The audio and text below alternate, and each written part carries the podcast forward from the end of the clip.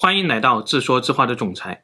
传说在已知的古生物当中，至少已经有五类不同形态的生物都进化成了螃蟹的样子。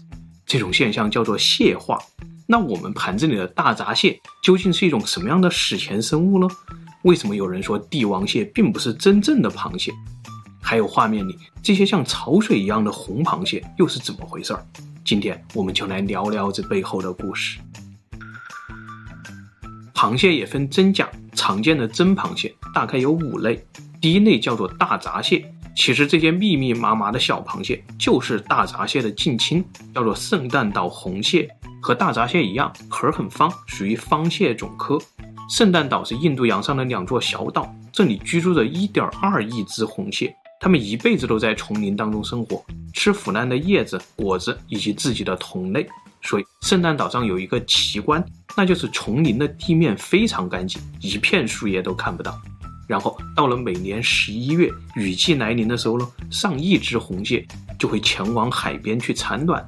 公蟹会首先从地洞当中钻出来，在雨林当中，它们要躲避椰子蟹，椰子蟹非常喜欢吃它们。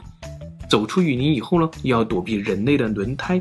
如果不小心被压扁了，那么你身边的同伴会为你默哀三秒，然后把你装进胃里一起带走。到了海滩，公螃蟹们就开始比武，比谁会挖洞，还比谁的钳子更威风。目的就是为了占据一个绝佳的位置，建海景房。母螃蟹们会本能地住进那些更加豪华的房子里面，完成交配。两个星期以后，母螃蟹们就纷纷离开洞穴，迎着海浪释放幼卵。但是很不幸，只有百分之五左右的幼卵会变成直径五毫米左右的小红蟹，然后你就看到了这种红色的潮水。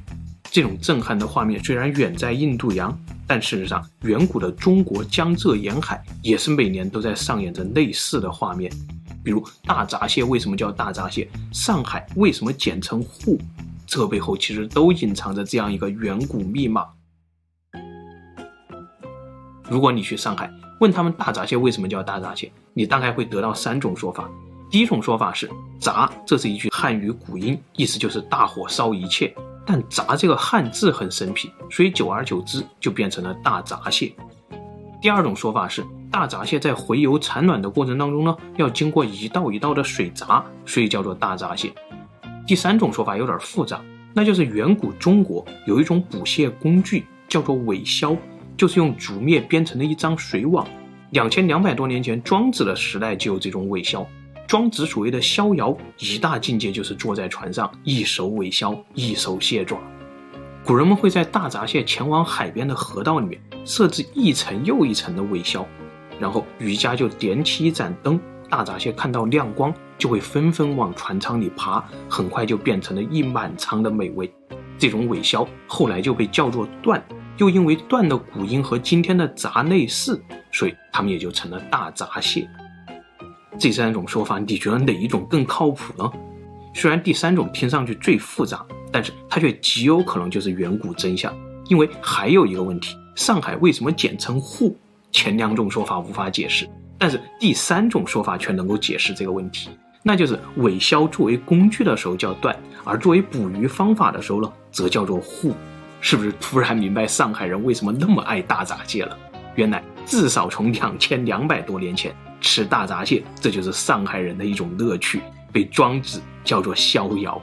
道家很爱大闸蟹，庄子之后又有一个大宗师叫做葛洪，他想用千言万语来形容大闸蟹的优美，最后浓缩成四个字：无偿公子。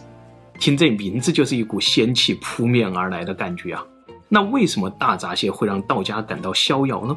其实这个秘密就藏在从舌尖到大脑的生物化学当中。这种感觉源于脯氨酸对精氨酸的加持。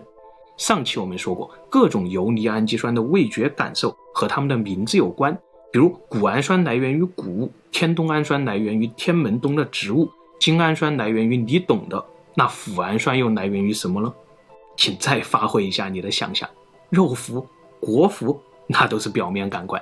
更深一个层次，其实你生下来吃的第一口东西就含有大量的脯氨酸加钙，那种满足感和安全感，你不记得了，但是你的舌头和潜意识可都还没有忘记啊。所以，为什么那些老饕都说一如船入港，又如老还乡？精氨酸加脯氨酸这种悠远绵长，相信大家也都能从大闸蟹当中品味到。另外，还有传说吃大闸蟹能美颜，这也并不是没有道理。因为脯氨酸具有很强的修复力，尤其擅长修复胶原蛋白，而且能直接修复牙釉质。爱啃大闸蟹的人牙口都不差，也是这个原理。继续说螃蟹，除了大闸蟹，方蟹种科当中还有一种被中国人吃出花来的小螃蟹，叫做蟛蜞。也许你已经笑了，但是蟛蜞又是一种什么样的螃蟹呢？这一年，一匹快马闯进了九江王英布的宫殿，汉朝皇帝的特使送来了一罐肉酱，请九江王品尝。九江王咬紧了牙关，他当然知道这罐肉酱正是自己的好兄弟彭越啊！朝廷滥杀功臣，把彭越剁成肉泥，还发给每个诸侯王品尝。当初跟着刘邦打江山，如今就是这种下场吗？九江王英布、彭越、韩信，这是汉初三大名将，尤其是英布，他当年还在项羽手下的时候就已经是九江王了。后来正是因为英布的反戈一击。才最终决定了刘邦的大汉江山呢。而现在韩信被枭首示众，彭越被剁成肉泥，那英布还有什么理由不反抗呢？于是英布来到河边，把肉酱全部倒掉。而当肉酱刚一接触到水面的时候，百姓们纷纷看到彭越的肉泥化身成无数个小螃蟹，潜入了河流当中。接着英布斩杀使者，举起了大旗，起兵造反。但最后还是兵败被杀。从此以后，江东吴越的百姓就把河滩上那些小螃蟹叫做彭越。他们认为这些生生不息的彭越正是自己内心铁血的象征。但后来历朝历代都对吴越人软磨硬泡，把这个铁血的武士国度变成了吴侬软语的温柔乡。这个故事我们原来分享过，所以吴越百姓从那以后也就把彭越改叫彭齐。你现在如果去浙江、福建那边，还可以暗中观察。如果一个地方把这个小螃蟹叫做彭齐，那么你不要怕，他们是温柔派的吴越人；而如果一个地方把这种小螃蟹叫做彭越，那么你可得小心了，千万别瞎犯他们的忌讳。除了彭蜞和彭越，还有一些地方把这种小螃蟹叫做长青，听上去就更文雅了。这又是怎么一回事儿呢？这一年，四川首富的家中有一个叫做司马相如的年轻人正在弹琴，帘子后面正有一个美女在偷听。这一幕被后人叫做“琴挑卓文君”，卓文君就是那个偷听的美女。刚刚二十岁，却已经守寡了两年，实在不行了，听完曲子就受不了了，首富女儿也不当了，当晚就和司马相如私奔回成都，然后私定终身。结果第二天一起床才发现。这个司马相如完全是个穷光蛋呐、先前在临邛原来是骗吃骗喝啊，但生米已经煮成熟饭，朱文君也就和司马相如一起开了一家酒馆过活。这个故事和螃蟹有什么关系？你仔细看，司马相如字长卿，小螃蟹也叫长卿，这背后会不会有什么秘密了？原来螃蟹这正是司马相如能够骗吃骗喝的真正原因。话说司马相如还在长安读书的时候，那是顶级的才子，写了很多华丽的文章。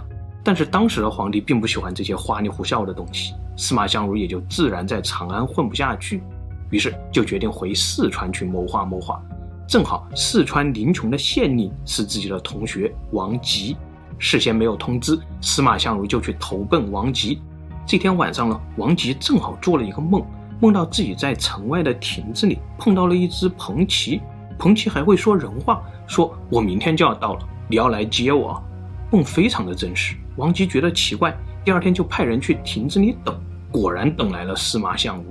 于是王吉就给自己解梦，说这个司马相如一定是螃蟹转世，将来必定能够靠文章横行天下，所以王吉就把司马同学奉为座上宾，这才有了骗吃骗喝的故事。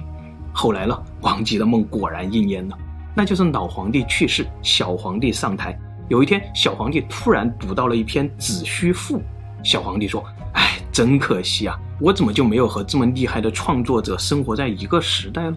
恰好一个管御用猎狗的小官在旁边听到了，就说这个《子虚赋》就是自己的朋友司马相如写的呀。于是司马相如就这样一步登天，变成了小皇帝身边的红人，还执掌了四川和整个西南的政治。而这个小皇帝呢，就是未来的汉武大帝。所以把彭齐叫做长青的地方，都是非常有文化底蕴的地方。比如广东番禺那边就有李云子，是从几百只小螃蟹的肚子里洗出来的蟹子，非常的高级。第二类真螃蟹叫做梭子蟹种科，它们其实是进化非常成功的海洋猎手，两只螯，三对脚，还有一对船桨，可以在水下高速移动。梭子蟹种科在餐桌上主要又分为三大类：梭子蟹、鲟和青蟹。比如浙江人的油鰾、福建人的各种鲟，还有广东人的青蟹、膏蟹、避风塘草蟹，其实都有可能是这三大类当中的某一种。江浙人认为最极品的梭子蟹是这种软壳蟹，而广东人呢则崇尚所谓的黄油蟹。这两种软壳和黄油的现象其实都是非常罕见的螃蟹个体。在古代，软壳大概是万分之一，而黄油也是千分之一二。这背后的原理大概是这样的：我们知道，螃蟹在生长的过程当中必须蜕壳，但是也有蜕壳不成功的时候。比如一只母青蟹正要蜕壳，用广东人的话说，这个发育过程叫做一只小姑娘烟仔蟹正在蜕变成大美女膏蟹。这个过程当中呢，有些烟仔蟹会因为长得太肥，体内的膏油过多，导致它们无法顺利的脱壳，于是它们就卡在了小姑娘和大美女的状态之间，食欲还像小姑娘一样是越吃越胖，但身体了却像大美女一样。到了农历的六到八月份就要发情，爬到海滩上去假装产卵。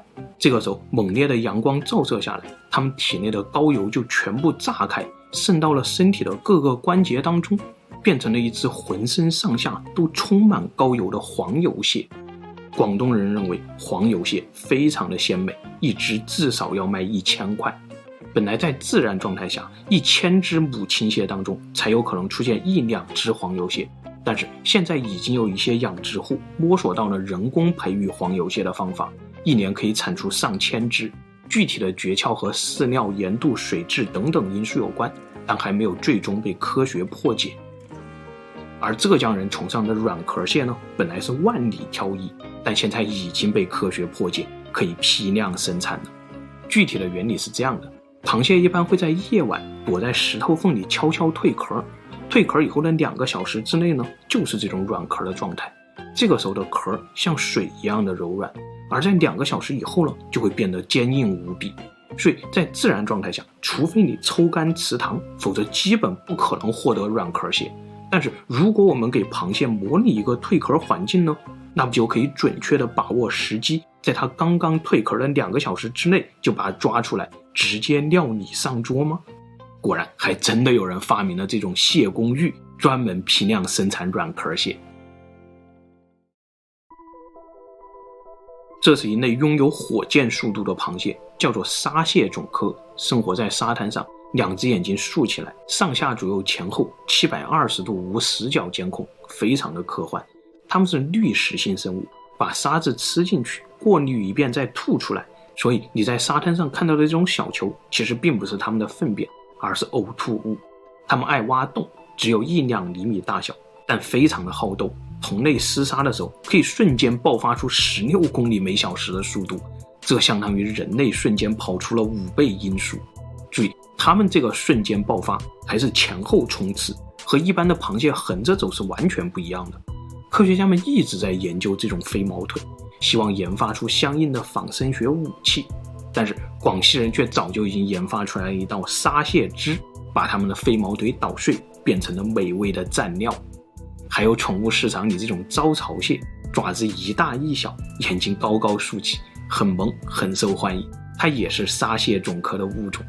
另外，这种爪子一大一小的螃蟹，在中国古代有一个专门的名称，叫做庸剑。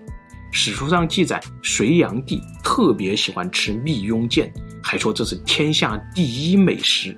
但是很不幸，蜜蟹、蜜雍剑，他们的食谱都已经失传了。有一次，我去一家非常高级的杭帮菜馆子，竟然看到菜单上有一道菜叫做蜜蟹雍剑，顿时就两眼发光。这难道是哪位杭帮大厨复活古籍了吗？于是立刻点了一盘，结果上上来一盘子蟹腿浇蜂蜜，我当时真的是心中万马狂奔呐、你小时候也许在小溪里搬过螃蟹吧？这种藏在石头下面的小螃蟹，动作非常快，抓它是一种很纯很纯的童年乐趣。而事实上呢，它们就是第四类真螃蟹——溪蟹种科，它们是百分之百的淡水品种。和海蟹、闸蟹那种豪放的生育模式不同，它们是优生优育的好妈妈。小螃蟹一直要在育儿袋里长到成型了，妈妈才会把它们放出来。溪蟹是一道西南美食，很多美食纪录片里都介绍过西双版纳的诺基族跑山人、佤族的跑山人，他们去山谷小溪、螃蟹洞里抓螃蟹，然后回家捣碎、拌料、烧烤。这种吃法真的很过瘾，就和你小时候抓螃蟹的心情一样。但现在老家的小溪已经变成了高速公路的桥墩，再也找不到搬螃蟹的地方了。这一类螃蟹有一个代表叫做七星蟹，有毒，属于扇蟹种科。这类海蟹呢，长得像扇子，身体上有各种很好看的花纹。科学家曾经用最毒的扇蟹做过实验，一只绣花旗的毒素可以毒死四万五千只小白鼠。折合上百人的致死量，而且扇蟹体内的毒素还是神经性的，在高温下不会被分解，所以做熟了也没用。它和河豚一样，毒素并不来源于自身，而是因为在海里吃了大量的毒物才累积在自己体内的。也和河豚一样，散蟹的毒素只会通过胃肠道吸收，摸它甚至被它夹出血都是不会中毒的。七星蟹其实是散蟹种科当中毒性最弱的一种。从海南到东南亚，当地人一直有用七星蟹熬粥的传统。两千零九年的时候呢，科学家甚至因为七星蟹不够毒，把它开除了散蟹种科，单列出来叫做瓢蟹种科。但无论如何，对于我们普通人来说，花里胡哨的外观，这都是大自然有意留下的剧毒标识。毒蘑菇、毒蛇、南环章鱼等等等等都有这种标识，我们最好还是离它们远一点。自从帝王蟹在中国火了，澳大利亚人也把他们那边的一种巨大螃蟹包装了一下，叫做皇帝蟹，出口到中国卖的比帝王蟹还贵。它其实是球腹蟹种科下面的巨大礼宾蟹，原产于澳大利亚的塔斯马尼亚。还有蜘蛛蟹，看上去比帝王蟹还像蜘蛛，但事实上它们是真螃蟹。蜘蛛蟹种科和上面的皇帝蟹并列最大螃蟹双雄。蜘蛛蟹的面积最大，皇帝蟹的体重最大，在日本、欧洲和美洲都有蜘蛛蟹可以吃。还有一类神奇的小螃蟹，叫做豆蟹种科，这是世界上最小的螃蟹。你可能在无意中吃过它们，比如你在吃扇贝的时候，以为是咬到了石头，结果吐出来一看，竟然是一只小螃蟹。其实这就是豆蟹，它们是妥妥的海底寄生虫。专门寄生在各种贝类身上，抢夺食物，让宿主变瘦，所以海产养殖者非常痛恨这种豆蟹。但扇贝自己呢，其实并不太憎恨豆蟹，那是因为豆蟹的感官比扇贝灵敏。当天敌和危险降临的时候呢，斗蟹会立刻用夹子夹扇贝的闭壳肌，让它赶紧逃跑。以上就是各种常见的真螃蟹。如何总结它们的共同特征呢？科学家们曾经讲过这样一个故事。真螃蟹其实是一种猥琐的海虾，表面上看一个横着爬，一个倒着游，完全不一样啊。但科学家说，从前有一只海里的大虫子，长得像虾，它把尾巴卷起来，一直卷到肚子里，还把背上的那个壳都给撑大了，于是它就变成了一只猥琐的海虾——螃蟹。这个不断保护尾巴、强化背甲的过程，就叫做蟹化。我们所谓的真螃蟹，就是蟹化最完美的一类海洋虫子，或者叫做一类海虾吧。而假螃蟹呢，其实就是在进化的过程当中，把自己变得越来越像螃蟹的各种史前虫子。为什么你会冥冥当中觉得螃蟹、龙虾这就是海里的蜘蛛、蟑螂？其实这背后大概有这样一段地球故事：五亿年前，地球 Online 突然迎来了各种各样的奇葩玩家。这当中呢，有一个玩家叫做阿虾，他选择了虫族，要用虫海称霸全服。果然，一开始阿虾很强，大杀四方，光速升级，很快就点满了各种科技树。一部分被他点成了四亿年都不需要进化的顶级账号皮皮虾，一部分被他点上了岸，又点上了天，变成了各种昆虫。但是皮皮虾和大虫子这两条路显然都无法征服星球啊。于是阿虾就继续点那些憋在海里的原始账号，且我没想到这一点就是五亿年。直到今天，阿虾至少已经点穿了七条科技树，但却发现终点竟然都是螃蟹。你今天盘子里的大闸蟹和上面聊过的各种真螃蟹，大概就是阿虾一亿多年前就已经点穿的一个账号。帝王蟹呢，其实是六千多万年前被阿虾点穿的另一个账号。他本来想把自己点成一种深海怪物，但很不幸，点到最后终点上还是写着五个字：美味帝王蟹。阿虾还点过一个账号，想把自己点成防角石和大章鱼，结果点到终点变成了寄居蟹。阿虾又想把自己点成铁甲恐龙，结果点成了椰子蟹，还有雌蟹、蛙蟹、毛石蟹等等等等。这些假螃蟹被科学家们统称异尾下目，是说它们的尾巴在卷起来的过程当中呢，和真螃蟹不一样。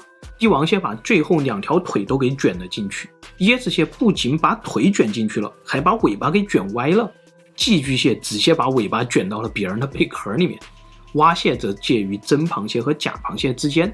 它的尾巴虽然没有被卷到变异，但是也不像真螃蟹，它把尾巴搭在后面，像一只青蛙，走起路来也是蹦跶着往前爬。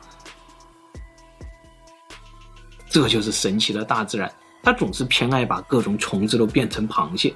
科学家曾经幽默地问自己：难道一切进化的终点都是螃蟹吗？接着又幽默地回答自己：也许哪天飞碟降临，从里面走出来的。大概率会是一只美味的螃蟹吧。好了，今天的故事就分享到这里，谢谢大家。最后，夫人说：“从螃蟹讲到司马相如和外星人，你这个脑回路真是神奇啊！”